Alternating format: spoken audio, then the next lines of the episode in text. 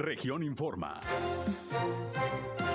Entérese de los acontecimientos más importantes de la región Laguna con Sergio Painberg.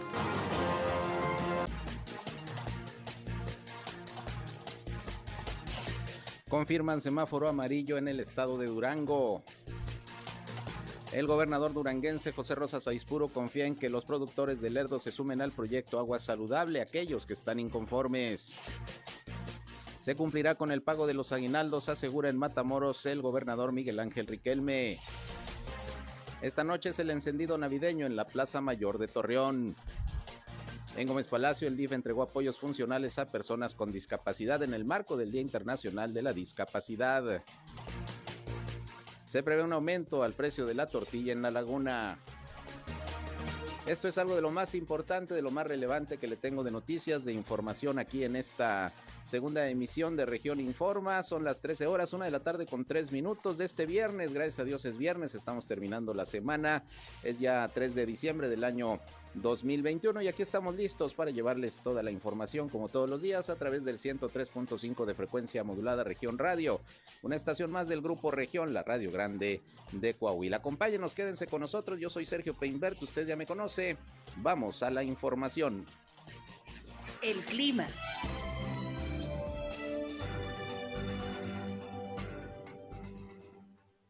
A continuar con temperaturas eh, mínimas de los 12 a los 14 grados centígrados. Ayer tuvimos una temperatura máxima de 24 grados centígrados. Estamos esperando para el día de hoy entre los 26 a 27 grados. Eh, nuevamente tenemos posibilidades de precipitación hacia las horas de la tarde. Se nubla nuevamente. Tenemos posibilidades de precipitación. Ya mañana amaneceremos con temperaturas de los 10 a los 11 grados centígrados, el cielo principalmente despejado ya sin posibilidad de precipitación. El viento para el día de hoy de ligero a moderado, sin torbanera, sin polvo. Sábado domingo vamos a estar con temperaturas muy similares y condiciones muy similares. Hasta la próxima semana, lunes o martes, llegaría otro nuevo sistema frontal. Este sistema frontal estacionaría un nuevo descenso en las temperaturas, pero eso lo estaremos platicando con más detalle el día lunes. El clima.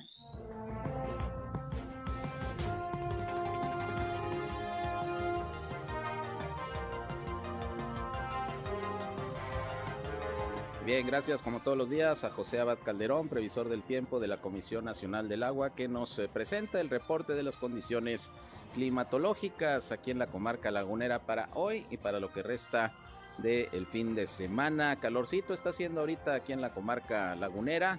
Y bueno, pues eh, ya saben, así andamos en este otoño que ha resultado no muy frío. Al principio mucho calor y ahorita pues ya las temperaturas se van templando. Y ahí está el reporte como todos los días. Gracias por su atención, por su compañía. Ya saben que aquí estamos listos como siempre para informarles, llevarles lo más importante, lo más relevante de lo que ha acontecido aquí en la comarca lagunera, en Coahuila y Durango, a lo que llevamos hasta este momento del viernes. Gracias por su atención y ya saben que además de escucharnos, queremos que entren en contacto con nosotros en este espacio, sobre todo si tienen ustedes algún problema en su comunidad, en su calle, en su colonia, en su ejido, hay algún reporte que hacer a las autoridades. Con mucho gusto les atendemos. Queremos hacer un enlace en este espacio entre ustedes y las dependencias públicas para que los problemas de su comunidad se puedan resolver. También cualquier comentario, punto de vista que nos quiera hacer llegar, pues igualmente aquí les atendemos. Y bueno, nuestra línea telefónica está desde este momento a su disposición. 871-713-8867, 871-713-8867. Nos pueden eh, llamar o nos pueden mandar mensajes de WhatsApp como ustedes gusten. Aquí estamos como siempre listos para atenderles. También nos pueden seguir en redes sociales y en medios digitales. Estamos en eh, Facebook y en Instagram en región 103.5 Laguna. También ya estamos transmitiendo a través de Facebook Live. Les envío un saludo a quienes ya nos siguen a través de esta red social como todos los días, transmitiendo desde nuestra cabina de radio. E igualmente, ya saben, estamos en Sergio Peinber Noticias, en Facebook, en Twitter, en YouTube, en Instagram y en sergiopeinber.com, mi portal web de información que les invito a visitar. Ahí, como siempre, están nuestros enlaces también para que nos escuchen en nuestras transmisiones de radio. Y sin más, vámonos, vámonos con lo más importante hoy de las noticias.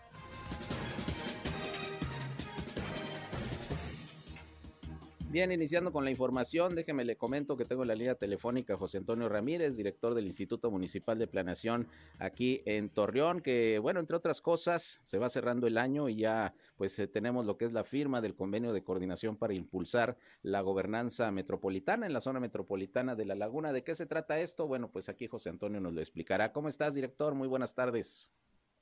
Sergio, ¿qué tal? Mucho gusto siempre estar aquí en tu espacio. Eh, gracias por la invitación. A ver, platícanos de este convenio. Es convenio de coordinación para impulsar la gobernanza metropolitana. Primero, pues explícanos qué es la gobernanza y de qué trata el convenio finalmente. Sí, mira, eh, incluso me gustaría irme un paso atrás, comentarte que se está llevando a cabo la tercera Red Nacional Metropolitana. Es un foro elaborado por la Secretaría de Desarrollo Agrario, Territorial y Urbano de la Federación quienes pues tienen la atribución de eh, la responsabilidad de tratar de coordinar, impulsar la coordinación entre las 74 zonas metropolitanas que conforman eh, nuestra red en, el país. Y justamente eh, uno de los temas importantes que se tocan en estos foros de la RENAMET, como recordarán, por cierto, el segundo foro se llevó a cabo en La Laguna, ahora estamos en Mérida, Yucatán. Y bueno, uno de los temas tiene que ver con la gobernanza, es decir, reconocer que la toma de decisiones y la política pública tiene que ser un constructo entre eh, ejercicios del gobierno acompañados de la sociedad y viceversa. Entonces, eh, justamente en este foro se están tocando temas muy interesantes que tienen que ver con eh, la delimitación, por ejemplo, cuestiones muy técnicas que tienen que ver con la, cómo delimitar una zona metropolitana, qué es metropolitano, qué no es metropolitano, también están anunciando programas muy ambiciosos de apoyo para el fortalecimiento de las capacidades técnicas en la planeación en diversos municipios. Por ejemplo, imaginemos que muchos de los municipios en la laguna tienen un área de oportunidad para poder potenciar la capacidad de planeación a mediano y largo plazo. Y bueno, uno de los eventos que están anunciados en esta tercera Red Nacional Metropolitana es la firma de varios convenios y uno de ellos tiene que ver con la zona metropolitana de La Laguna. Entonces, ¿de qué va este convenio? Pues es no otra cosa más que echar a andar lo que ya la Ley General de Asentamientos Humanos, Ordenamiento Territorial y Desarrollo Urbano establece en sus artículos, que habla de la obligatoriedad de la coordinación en las zonas metropolitanas a través de unos instrumentos que son la Comisión de Ordenamiento Metropolitano, que ya está operando, en La Laguna ya lleva dos sesiones, eh, el Consejo Ciudadano Consultivo, la Agenda Metropolitana y los organismos técnicos que acompañarían a estos dos organismos. Inclusive también hablar de la posibilidad de agencias. Por ejemplo, en Guadalajara existe una agencia de espacio público que se dedica a todo el mantenimiento de áreas verdes en la zona metropolitana toda. Entonces, de eso se trata este foro, de buscar los medios, poner a debate cuáles son las acciones que se tienen que tomar en todo el territorio para poder generar una correcta coordinación metropolitana. Eso es. Y bueno, esto al final de cuentas, ¿qué beneficios concretos trae para las zonas metropolitanas y para la población que vivimos en ellas, como la laguna?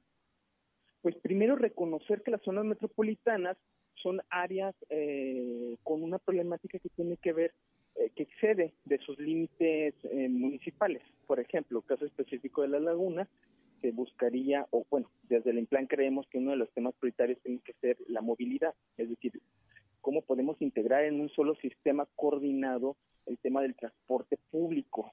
¿Para qué? Para de cierta manera incentivar los transportes sostenibles y ofrecerle a la población una mejor calidad de movilidad intermunicipal, interestatal, y de cierta manera eso ayudaría mucho a bajar la tasa de motorización que se asocia mucho con externalidades negativas como la contaminación, como el tráfico, como también la exclusión de la población que no se puede mover en automóvil particular. Entonces, de eso va, de eso va. Va de poder encontrar esos espacios de encuentro, este, espacios de conversación, espacios de decisión eh, conjunta y después traducirlo en política pública, que al final de cuentas ese es el fin último, mejorar la calidad de vida de los habitantes de todas las zonas metropolitanas. Claro, y aquí reiterar el hecho de que constantemente, sobre todo diversos sectores de la sociedad lagunera, imagino que ocurre en otras zonas metropolitanas, eh, insisten en que precisamente los gobiernos municipales y en este caso hasta los gobiernos estatales que nos toca aquí en la laguna, el de Coahuila y el de Durango, deben de ponerse de acuerdo y establecer políticas públicas pues similares en diferentes ámbitos, porque al final de cuentas somos la misma población, eh, somos eh, gente que nos movilizamos de uno y otro lado de los municipios, de los estados y pues debería haber congruencia y paridad en muchas de las políticas públicas, de los reglamentos y de un sistema de gobernanza, como lo comentas, pues eh, similar, ¿no? Eh, y que cumpla con las necesidades propias de la región de manera metropolitana como tal. Así es, y en ese sentido hay que, eh, si me lo permites, quiero hacer un reconocimiento a los tres órdenes de gobierno, al federal, a los estados de Coahuila y de Durango y a los cinco municipios metropolitanos, porque cada uno de ellos construyó este acuerdo, puso su grano de arena entonces esperamos que ya este acuerdo quede formalizado. Ah, quiero resaltar que esta colaboración metropolitana viene de atrás. Esto es un acto protocolario importantísimo porque formaliza la buena voluntad, pero ya existen, ya estamos trabajando, por ejemplo, el gobierno del estado de Coahuila y Durango eh, están liderando la elaboración del programa de ordenamiento metropolitano y el INPLAN nos está acompañando como asesor técnico en coordinación con los cinco municipios. Y eh, bueno, la Comisión de Ordenamiento Metropolitano también ya está en funciones. Eh, lo que seguiría, creemos desde el IMPLAN, es la conformación de un Consejo Ciudadano que pueda acompañar estos procesos, porque la elaboración de los instrumentos metropolitanos tiene que ser siempre consensuado desde un principio con la ciudadanía y que nadie se quede atrás, como le dice la nueva agenda urbana. Claro que eso es muy importante, el involucramiento de la sociedad, que no quede todo en manos solo de, de los gobiernos estatales, municipales, sino que haya esa, eh, digamos, ciudadanización de, de, las decisiones y de las proyecciones que se tienen en una región como, como lo es la comarca lagunera. Eso pues debe ser vital y debe de contemplarse en este tipo de convenios, ¿no? Definitivamente, eh, el acompañamiento de la ciudadanía es una de las cosas que el Implan siempre ha defendido. Como bien saben, aunque nuestro instituto es municipal, nuestro enfoque es metropolitano. Prueba de ello es que tenemos más de 800 indicadores, 400 de ellos son metropolitanos, y, siempre hemos involucrado en nuestros procesos a actores que trascienden el municipio de Torreón, porque eh, la planeación urbana, por facto, no puede dejar fuera las conurbaciones y las dinámicas funcionales que hay, por ejemplo, con Francisco y Madero, con Matamoros, con Gómez Palacio y con Lerdo. Entonces, ya tenemos camino avanzado. Quiero decirles que he tenido muchos comentarios aquí en, la Red Nacional Metropolitana en donde reconocen el, liderazgo que tiene la laguna en los avances de concordancia metropolitana. Entonces, vamos por buen camino. Hay que acelerar el paso. Eh, la planeación eh, tiene que ganarle paso al, al desarrollo y el crecimiento urbano, pero bueno, estamos trabajando en esa parte. Oye, José Antonio, pero además de planeación, de proyección, pues la lana, ¿no? Porque pues hay que recordar que por lo pronto los fondos metropolitanos los cancelaron y que tanto en su momento contribuyeron a crear obras de infraestructura aquí en la región. Sí, justo, justo por eso es muy importante que hagamos estas representaciones. Estamos aquí, gente de la, de la Laguna, de Asociación Civil y Gobierno, pero también de Querétaro, también de Tijuana, también de Tamaulipas. Todos estamos aquí para buscar la manera de coadyuvar y uno de, las, de los mecanismos es precisamente la asignación de presupuesto para proyectos metropolitanos. Eh, va en buen camino, la federación así lo entiende. Eh, el tema de los fondos es un tema que siempre se pone mucho a debate pero eh, bueno, la disposición de poder cooperar con presupuesto está, eh, lo vemos. Eh, justamente ayer se firmó un convenio entre la federación y organismos ciudadanos para poder impulsar el tema de, financiamiento de capacidades técnicas. Entonces, lo vemos con buenos ojos, falta, sí falta, creo que hay que andar otra vez el fondo metropolitano, eh, pero bueno, es justamente por eso la importancia de, asistir a estos foros. Muy bien, pues eh, estaremos muy pendientes. Ojalá y sea eh, positivo el, el, involucramiento de Torreón y la zona metropolitana de La Laguna en estos convenios que se hacen a nivel nacional para impulsar la gobernanza metropolitana. Ojalá, ojalá y, y haya visión visión metropolitana de parte de las autoridades de los tres niveles para estas zonas y se pueda ir caminando pues en lo que se busca un mejor desarrollo eh, de, estas eh, áreas eh, metropolitanas en, nuestro país. ¿Algo que quieras agregar, José Antonio? Pues comentarles que dentro de la elaboración del programa de ordenamiento metropolitano, del cual el plan está acompañando al gobierno del estado de Coahuila y de Durango, eh, vamos, van a tener más adelante noticias. Estamos planeando todo el, mecanismo de participación ciudadana y pues bueno, ya estaremos avisándoles cómo va a ser este mecanismo de participación. Muy bien, pues ya nos lo platicarás en alguna otra oportunidad. Muchas gracias, José Antonio. Seguimos pendientes.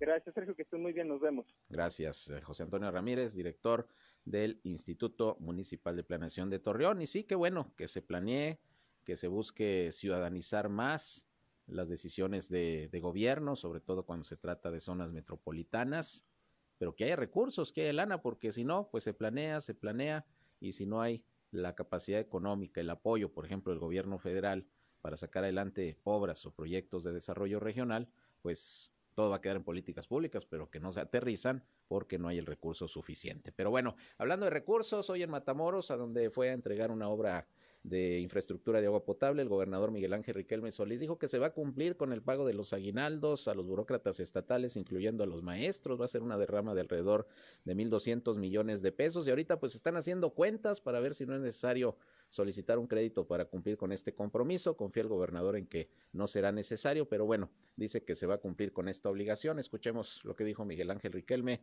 sobre este tema de los aguinaldos.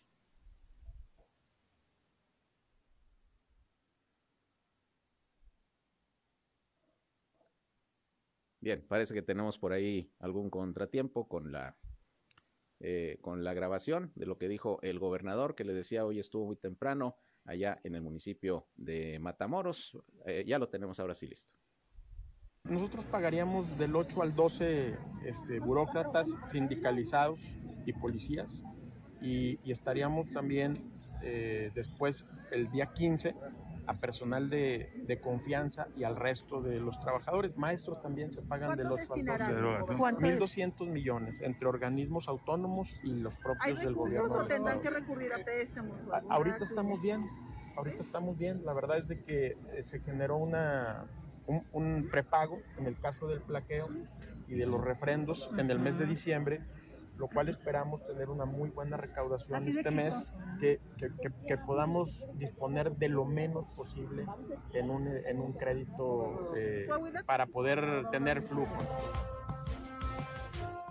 Bien, pues ahí lo que comentó el gobernador Miguel Ángel Riquelme Solís, que también hizo comentarios sobre el tema de la vacunación, de la pandemia. También hay información de Durango, se confirma ya la condición de semáforo amarillo y bueno, de todo esto les estaré informando en unos momentos. Dejen ir nada más a una pausa y regresamos. Recordarles nada más que hoy a las 19 horas está programado el encendido navideño ahí en la Plaza Mayor de Torreón. Se va a encender el árbol monumental de Navidad, ahí también el, el eh, nacimiento monumental también, que siempre se instala junto con el árbol.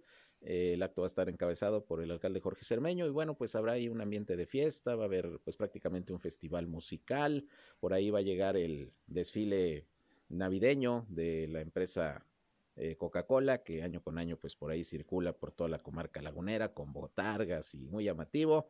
Y bueno, pues la invitación está haciéndose para todo el público, quiere, quiere acudir hoy a las 19 horas al encendido navideño en la Plaza Mayor. Eso sí, obligatorio el uso del cubrebocas, llévese su gel antibacterial, respete la sana distancia. Y si hay por ahí niños, niñas que traigan eh, algún síntoma de resfriado, etcétera, pues procure mejor no llevarlos para evitar pues eh, algún problema ahorita que nos tenemos que estar cuidando todavía del COVID-19, pero hoy el encendido navideño ahí en la Plaza Mayor. Vamos a la pausa, regresamos con más.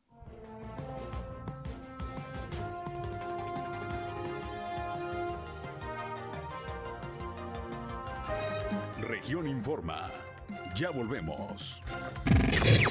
Al aire, región 103.5. Continuamos en región Informa. Bien, continuamos con más información. 13 horas ya, una de la tarde con 27 minutos. Y vámonos al tema del COVID-19 porque hay noticias. Hoy el gobernador de Coahuila, Miguel Ángel Riquelme, también comentó que, bueno, el próximo lunes, en la sesión del subcomité de salud, pues se van a analizar las condiciones que hay en estos momentos de semáforo amarillo en Coahuila, prácticamente de semáforo naranja en la laguna de manera momentánea por el incremento en la hospitalización y en los casos positivos de COVID-19 y más ahora con esto de que ya se confirmó el primer caso de la variante Omicron en México, un hombre de 51 años de edad. Ayer salió la noticia, ya se confirmó, ya lo dijeron las autoridades. Bueno, pues con más razón hay que tomar, hay que tomar medidas como el reforzamiento de los protocolos. La idea, dice el gobernador, pues es eh, no tener que afectar mucho la actividad eh, económica, que no haya mayores restricciones, pero sí fortalecer los filtros, los filtros sanitarios y los protocolos que se han establecido para, para el control de la pandemia. Además de que también se está en espera de lo que será pues eh, la aplicación de, de la dosis de refuerzo para adultos mayores y maestros que ya anunció el gobierno federal. Vamos a escuchar lo que sobre esto también hoy comentó el gobernador Riquelme.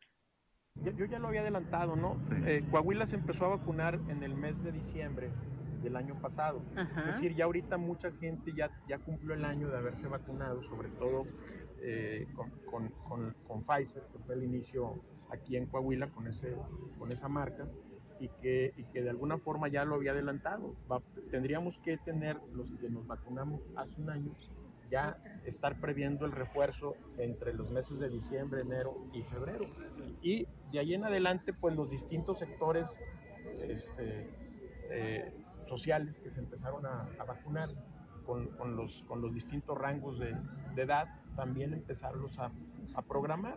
Y, bueno, pues ahora también comentan que, que el sector magisterial tendría que tener ya su refuerzo, que eso es bueno, lo hemos estado pidiendo y lo vamos a, este, eh, a impulsar y apoyar una vez que llegue la, la, vacuna. Lo que todavía no se dice es de, de los que utilizaron a cierta empresa farmacéutica eh, tendría que ser la misma o, tendría, o se pudiera hacer el refuerzo con otra, con otra marca. Bien, pues vamos a esperar a ver qué se decide sobre el refuerzo de la vacunación. Por lo pronto, Coahuila, pues en espera de noticias. Por otra parte, en Durango, pues eh, hoy el gobernador eh, José Rosa Saizpuro eh, visitó Gómez Palacio. De hecho, aquí está todavía en la comarca lagunera, pero por la mañana, junto con su esposa Elvira Barrantes, puso en marcha el Maratón del Juguete 2021, en donde, bueno, pues espera la colaboración de la ciudadanía donando juguetes que se van a entregar pues a los niños, a las niñas de escasos recursos aquí en la región lagunera, pues con motivo de la Navidad se espera recolectar una buena cantidad de juguetes y hoy se puso en marcha esta campaña de recolección. Pero bueno, ahí en principio el secretario de Salud de Durango, Sergio González Romero, pues confirmó que ya Durango está en semáforo amarillo, se va a oficializar seguramente el día de hoy por parte de la Secretaría de Salud Federal y a partir de lunes, pues ya se confirma esta fase epidemiológica amarilla. Eh, hay un retroceso, duró Durango pues realmente varias semanas en verde, pero por el incremento de casos de hospitalización pues pasa a, este semáforo. Vamos a escuchar en principio lo que sobre esto explicó el doctor Sergio González Romero, secretario de Salud duranguense. Amarillo con 12.5 puntos porque subió la, la, la capacidad hospitalaria y aumentó eh, las hospitalizaciones, perdón, a más del 67% cuando estamos en 19. Entonces, eso pues un foco de alarma, más los, los casos positivos día a día que están entre 60 y 100 y sobre todo los activos que volvieron a subir. Esto nos hace retroceder en el semáforo y a partir del 6 de diciembre estaremos en semáforo amarillo y el lunes nos vamos a reunir la Comisión de Salud de Seguridad para tomar las medidas necesarias para evitar que esto siga aumentando y justamente en las fiestas navideñas pues sería triste que cerráramos eh, locales o eso no queremos, queremos que nomás haya responsabilidad de toda la sociedad y tenerle miedo a la pandemia, porque eso fue lo que pasó, se le perdió el miedo a la pandemia. Sobre todo ahorita no evitar los conglomerados, este, las reuniones masivas en centros cerrados, eso no debe existir. El uso de cubrebocas obligatorio, la sana distancia, lavado de manos, lo que ya sabemos, y los que aún no han querido vacunarse, decirles que es necesario vacunarse. Ha habido ya muchos rezagados porque han entendido que la vacuna salva vidas. Pues ahí tiene usted la explicación del secretario de Salud de Durango a partir del lunes ya de manera oficial. en amarillo la entidad, como seguramente otros estados pasarán de nueva cuenta ese semáforo, porque en todo el país prácticamente se está registrando un incremento en los contagios y en el nivel de hospitalización y lamentablemente en el número de decesos. Y en los próximos días, ante esta situación, se va a reunir el Comité de Seguridad en materia de salud de Durango para definir pues las estrategias que se van a utilizar para tratar de controlar la pandemia la idea, dice el gobernador José Rosa Saizpuro, como también lo ha dicho el gobernador de Coahuila, Miguel Ángel Riquelme, es no afectar, no restringir demasiado las actividades públicas, sociales, económicas, pero sí reforzar los protocolos sanitarios. Vamos a escuchar lo que también sobre esto dijo el gobernador Rosa Saizpuro. Mira, nosotros vamos a reunir inmediatamente al Consejo de Salud eh, este, para que determinemos qué acciones realizar. Eh, por dos circunstancias. Una, porque a partir del lunes eh, pasamos de semáforo verde a semáforo amarillo y hay que tomar medidas. No se trata de eliminar eh, las actividades económicas, eh, sociales, pero sí tenemos que buscar cómo hacerlo con mayor seguridad, o sea, con mayor protección. Y la otra es precisamente qué medidas vamos a tomar ante la posible llegada, pues bueno, al país ya se, se confirma, pero la que llegue a, a México, digo, a Durango, eh, el, virus, esperemos que, que, esto no se dé, pero si se da, eh, como en su momento, en momento nos preparamos para la, la cepa de la variante Delta, hoy lo tenemos que hacer con esta nueva eh, variante y vamos a a, fortalecer, a reforzar los protocolos. Creo que aquí es reforzar protocolos, lo haremos en coordinación con el gobierno. ¿Que ¿De qué tema y que si está seguro que es con él? Eh, nos confirmen oficialmente eso. Tenemos que ver qué medidas tomamos, no solo en el ámbito nacional, sino en, cada entidad. Nosotros tenemos que ver qué acciones, eh, además de lo de protocolo eh, general que se tenga establecido, nosotros tenemos que ver cómo lo fortalecemos aquí en Durango.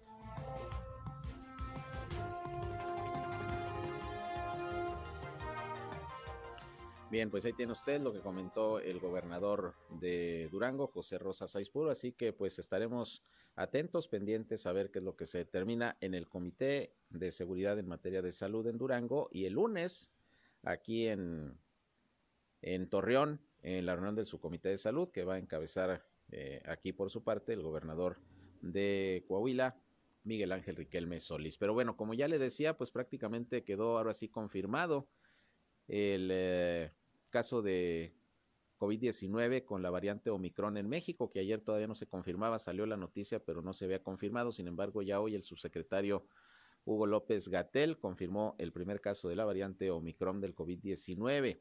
Tanto la dependencia como el funcionario llamaron a mantener la calma, vacunarse y seguir aplicando las medidas ya establecidas, entre las que se encuentran, como usted sabe, el lavado de manos, la aplicación de gel antibacterial, la sana distancia y la utilización del cubrebocas. Sin revelar mayores detalles personales, la Secretaría de Salud informó que el primer caso confirmado de Omicron en México es una persona de 51 años de origen sudafricano que tiene enfermedad leve y voluntariamente se internó en un hospital eh, privado de la Ciudad de México para evitar contagiar a otros ciudadanos. Según lo que se explica, la primera persona con Omicron en México arribó a este país el 21 de noviembre y seis días después presentó la sintomatología característica del COVID-19 recibió atención médica en un hospital privado allá en la Ciudad de México y bueno, al realizarse las pruebas resultaron positivas y luego de hacer una evaluación de su contagio, pues resultó que sí, sí era la variante Omicron. Esta persona, según se reporta, está estable, eh, con síntomas eh, no muy fuertes, pero bueno, pues ya, ya llega esta variante a México. El primer caso detectado en Estados Unidos, ya son dos los casos también confirmados igual en Canadá, y bueno, pues seguramente como las otras variantes, seguro, seguro que van a estar llegando, pues no solamente a México, sino a diversas partes del mundo. Por eso, por eso las recomendaciones siguen siendo las de continuar cuidándonos en la medida de lo posible, vacunándonos y bueno, pues tratar de una u otra manera de de seguir con los uh, protocolos sanitarios eh, que ya, que ya conocemos, con las medidas sanitarias para evitar mayores problemas. Y hablando precisamente de, del tema del COVID, ¿cómo está observando el municipio de Torreón a través de la Dirección de Salud precisamente el tema del el aumento en los contagios. Y tengo en la línea telefónica al doctor Abraham Puente, él es neumólogo y bueno, es importante pues conocer su punto de vista y sobre todo qué recomendaciones ahorita que estamos en esa situación. Ya escuchábamos en amarillo Coahuila, a partir del lunes en amarillo Durango. Y bueno, doctor, me da gusto saludarle hoy. Muy buenas tardes. Hola, buenas tardes, mucho gusto. Doctor, pues platíquenos, ¿cómo está viendo el municipio, la Dirección de Salud, en este caso, pues la situación del COVID-19, el aumento de casos, el cambio de semáforo, retrocedemos del verde en Coahuila, igual en Durango. ¿Qué hacer? ¿Cómo debe tomar esto la ciudadanía? Sí, eh, no, pues es evidente el, la ola, ¿no? Que se vino de, contagios nuevamente, eh, que tiene mucho que ver con, los procesos de vacunación sobre todo, en, relación a, tiempos y, sobre todo las personas que hemos estado viendo recientemente, nosotros estamos ahí en primera línea de contacto eh, de los pacientes que están siendo contagiados y los que están teniendo que acudir a hospitalización o a consulta médica, ¿de acuerdo? La mayoría de ellos son pacientes mayores de 65 años. ¿Por qué? Porque hace algunos meses ya hay indicación por parte de la Organización Mundial de la Salud de un refuerzo en las vacunas al menos a los seis meses de, la última dosis. Eh, está demostrado que los anticuerpos que se generan por la vacuna pues caen súbitamente alrededor de este tiempo. Eh, eso considerando esquemas de vacunación aprobados por la OMS enteramente, muchos de los cuales escapan a los que se aplicaron en el país. ¿De acuerdo? Definitivamente hay una alza en los casos muy importante y lo estamos viendo reflejados tanto en las consultas como en los pacientes hospitalizados. En relación a medidas, tendríamos que volver a retroceder a el año pasado, ¿de acuerdo? Lo que hacíamos el año pasado, evitar lugares públicos, mantener la sana distancia y sobre todo uso de cubrebocas. ¿De acuerdo? Evitar lugares concurridos ahora que vienen este, estas fechas de celebraciones, de procesiones, de reuniones, de salida a tiendas, de salida a centros comerciales, ¿de acuerdo? Porque la situación es complicada y estamos viendo casos severos, casos que ameritan ingresos hospitalarios en pacientes incluso con esquemas de vacunación completo. Eso es, eh, de alguna manera resguardarnos otra vez eh, como, como el año pasado. Quizá no de manera tan drástica, pero sí evitar, como usted lo dice, pues el mayor contacto eh, con otras personas o ir a lugares aglomerados, en fin, pues más o menos las medidas similares a, a cuando inició la pandemia, ¿no? Así es, las medidas son similares, eso no cambia y también importante no desestimar el diagnóstico o la sospecha de, la enfermedad, ¿de acuerdo? Pensando en que pueda tratarse de otra cosa. Bien, el, el uso de las pruebas, eh, tanto de pruebas de antígeno, las rápidas o pruebas de PCR, no son 100% confiables. ¿De acuerdo? Una prueba negativa no desestima el diagnóstico. Bien, lo más importante en estos casos es la presencia de síntomas. ¿sí? Y ante cualquier síntoma sospechoso, que eso, bueno, creo que lo tenemos muy claro porque venimos con esto ya casi de dos años. Bien, el saber que cualquier episodio de fiebre, cualquier episodio de escurrimiento nasal, dolor de garganta, escalofríos, dolores musculares, dolor de cabeza, bien, que se asocia a algún de los síntomas que son característicos como la pérdida del gusto del olfato o en casos severos presencia de oxigenación baja, ¿sí? a pesar de tener pruebas negativas, ¿sí? no desestimar diagnósticos, ¿de acuerdo? Claro.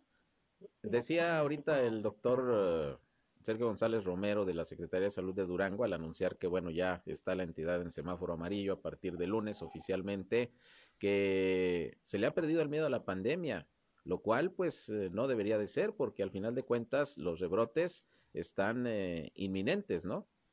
Así es, definitivamente. Le, hemos perdido el miedo, ¿de acuerdo? Y con, la apertura de, de los espacios públicos, sobre todo, ¿no? Y, también en la forma en que nos manejamos como, como sociedad, el hecho de, de que sí, pues puede estar abierto a todo, ¿no? Pero yo soy responsable de acudir o no acudir, ¿bien? Y bueno, pues sí, hacer mucho hincapié en esa parte que hay una ola en todo el país, ¿de acuerdo? Está muy fuerte en la región, hablando pues, de toda la región lagunera, bien, y, pues esto se viene fuerte nuevamente. hay que tomar todas las medidas precautorias que también son repetitivas, ¿de acuerdo? Por espacios de televisión, radio y anuncios por todos lados de, de considerar nuevamente el aislamiento, la distancia y sobre todo el uso de cubrebocas. Así es, doctor, por eso la idea de platicar con usted como neumólogo eh, para, para que entendamos los ciudadanos que la situación pues no está fácil y que si no nos cuidamos podemos regresar a momentos muy complicados como al inicio de la pandemia. Eh, finalmente, comentaba yo ahorita que ya se confirmó en México el primer caso de la variante Omicron de COVID-19. Eh, ¿Qué tanto debemos eh, preocuparnos por esta variante de información que ustedes como médicos tienen hasta este momento? Sí, claro, en relación a esa variante en particular. obviamente es una variante de preocupación, así le llaman la OMS. Bien, por el hecho de que no está establecido exactamente en este momento si sea una variante más contagiosa, si sea una variante que nos da enfermedad más severa, o si es una variante que se escapa a los anticuerpos creados por los esquemas de vacunación actuales. Bien, no hay una información precisa de eso. Desgraciadamente esto se va a ir determinando conforme vayan existiendo más casos confirmados con esta variante. Bien, definitivamente se asume que si ya se detectó un caso en México, bien, vamos a empezar a tener eh, casos de COVID por esta variante en la región lagunera, ¿de acuerdo? No hay algo especial que hacer con ella, bien. El seguimiento y el diagnóstico es el mismo, con las mismas pruebas y quizá eh, en relación a síntomas también sean similares, ¿de acuerdo? No es que dé síntomas particulares. Bien. Muy bien, doctor, pues interesante lo. Serían las mismas. Claro, interesante lo que nos comenta, no hay de otra, seguirnos cuidando, tomar las precauciones debidas, porque, pues sí, la situación nuevamente se, se está complicando con estos eh, brotes que nuevamente se están dando de contagios, sobre todo aquí en la comarca lagunera, y prueba de ello es que, pues, Coahuila y Durango ya, ya pasaron al semáforo epidemiológico en amarillo, y bueno, pues la idea es trabajar para que no, no se siga retrocediendo en, en, esta situación epidemiológica. Le agradezco la información, ahí están las recomendaciones, ojalá, ojalá y le sirva de mucho a quienes nos escuchan todo esto que nos comenta. Le agradezco, doctor. Por nada, mucho gusto y estamos a la orden. Claro que sí, muchas gracias. El doctor Abraham Puente, neumólogo de la Dirección de Salud del municipio de Torreón, pues ahí tiene usted, sobre aviso no hay engaño, así las condiciones con el COVID. Vamos a una pausa, volvemos.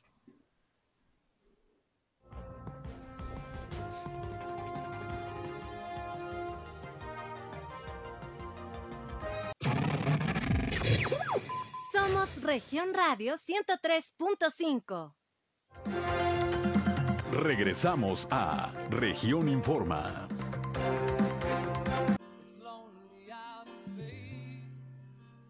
Bien, vámonos con más información. Ya estamos en la parte final de nuestro espacio noticioso. 13 horas ya con 51 minutos. Y mire, apenas ayer le informaba que Marcos Amarripa, director del Consejo Cívico de las Instituciones Laguna, dijo que luego de hacer un análisis de eh, la incidencia delictiva en la laguna, sobre todo en Torreón en lo que va de este año, el análisis que constantemente hace este consejo, en esta ocasión en el periodo de enero hasta octubre, bueno, pues resulta que ha venido a la baja la incidencia delictiva, sobre todo lo que tiene que ver con delitos de alto impacto, como los homicidios, las extorsiones, los secuestros, pero también los patrimoniales, como los robos, los asaltos, etcétera.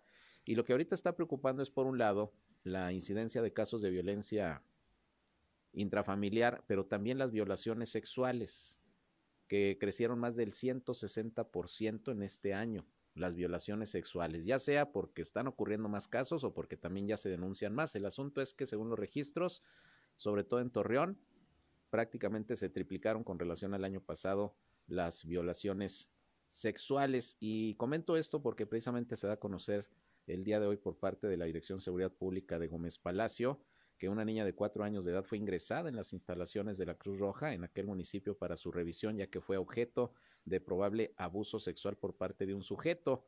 por cierto pareja de la madre de la pequeña. Fíjese usted nada más lo torcido que se debe tener la mente para cometer una violación a una niña de cuatro años. Si ya de por sí la violación es deleznable, imagínese con una menor.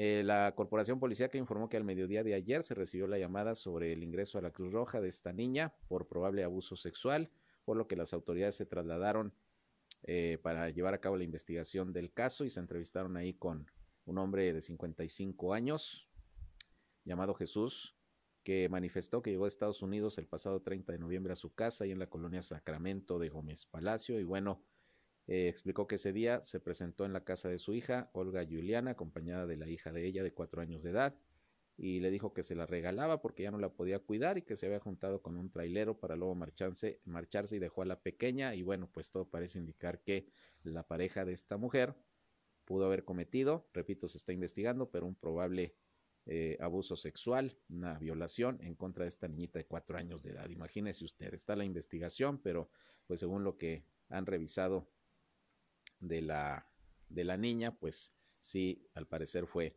fue violada. En fin, terrible. Y si se comprueba que, que hubo esta violación, pues ojalá que caiga todo el peso de la ley en contra del responsable. Por otra parte, la Fiscalía General de la República con sede en Coahuila realizó hoy la incineración de más de una tonelada de marihuana y otros narcóticos aquí en Torreón. El evento se llevó a cabo en el campo de tiro de este municipio, ubicado en las inmediaciones de la carretera a Mieleras. Se trata de droga confiscada relacionada con diversas carpetas de investigación iniciadas por delitos contra la salud en sus diversas modalidades y en esta quema participó personal de la Secretaría de la Defensa Nacional y la Guardia Nacional, de la Secretaría de Seguridad Pública del Estado y la Policía Municipal. Se incineraron 264, una tonelada, 264 kilos de marihuana y algunos otros enervantes que también pues ahí fueron destruidos. Esta mañana allá eh, precisamente en este eh, campo de tiro ubicado allá por la carretera a Mieleras. Bien, finalmente les comento que el día de hoy el presidente de la Cámara de Comercio de Torreón, Mariano Serna, pues eh, comentó cuáles son las expectativas en este mes de diciembre para el comercio con el tema pues de las fiestas navideñas, aumentan las compras, aunque bueno, ayer él mismo declaraba que están preocupados por el tema de la inflación porque Muchos productos están subiendo de precio y la gente tiene menos para comprar. Vamos a escuchar las expectativas que hay por parte de Mariano Serna, eh, presidente de la Cámara de Comercio de Torreón. Si ya lo tenemos listo por ahí. Sí, sí, nosotros en el comercio establecido hemos tenido un muy buen año 2021, han sido diferentes eventos que hemos ido pasando y que nos han ido bien en nuestras ventas. Después de esta época del buen fin, donde tuvimos ventas extraordinarias, afortunadamente muy buenas aquí en la laguna de Coahuila, nos ayudó para que nosotros, la mayoría de nuestros negocios no tengan el problema para pagar los aguinaldos. Ya estamos próximos a pagar los aguinaldos y ahora se viene la, la temporada de fin de año, en donde los juguetes, la ropa, ahora sí los regalos de consumo, que hace la gente para pasarse un buen, una buena Navidad, un buen fin de año, pues todo ese comercio repunta. Entonces nosotros ya estamos preparados, esperando ya para esas ventas de fin de año, luego ya la cena de, de fin de año también de Navidad y para terminar el 2021 mucho mejor que el 2019, porque sí lo vamos a sobrepasar. ¿Contemplan estrategias de promociones, descuentos? Sí, sí, o sea, en el Buen Fin es donde se, se mete, o sea, es general, ahí es toda la, la, ciudadanía hace sus ofertas. Ya aquí en época navideña, pues los diferentes comercios hacen diferentes planes de financiamiento y diferentes formas de mercadotecnia para llegar a sus clientes y todos están aprovechando ahorita y están haciendo campañas de, de descuentos y de promoción de sus bienes y servicios. ¿Cuánto esperan las ventas para, para este? O sea, esperamos de lo que normalmente se vende, esperamos un repunte como el 50-60% en ventas que empezarán ya, eh, o sea, estamos hablando ya que del 10 de diciembre al 23 de diciembre, o sea, esas dos semanas, va a haber mucho movimiento y también lo vamos a notar en la calle, que va a haber mucha gente en la calle y vamos a tener un muy, muy buen fin. Bien, pues ahí tiene usted, es lo que comentó el presidente de la Cámara de Comercio, pues esperan un buen repunte en las ventas durante este mes, como generalmente ocurre, pues es el mes sin duda más eh, fuerte en ventas para el sector comercio, como también representa noviembre, sobre todo por el buen fin. Pero bueno, a ver, a ver cómo pinta la cosa para los comerciantes en este fin de año. Nos vamos, gracias por su atención. Cerramos este espacio informativo, pero antes les invito para que a las 19 horas, ya saben, estamos nuevamente con ustedes en nuestra tercera emisión de Región Informa, ya con el resumen del día, con lo más importante de lo que haya acontecido ya durante este viernes. 3 de diciembre de 2021, sobre todo aquí en la comarca lagunera de Coahuila y Durango, nuestro resumen, el más completo de la radio en la comarca lagunera. Por lo pronto, pásenla bien, sigan disfrutando este viernes y si van a comer muy buen provecho, enseguida se quedan con mi compañero Reyham con buena música y muchas cosas que van a poder disfrutar. Yo soy Sergio Peinbert, usted ya me conoce. Buenas tardes.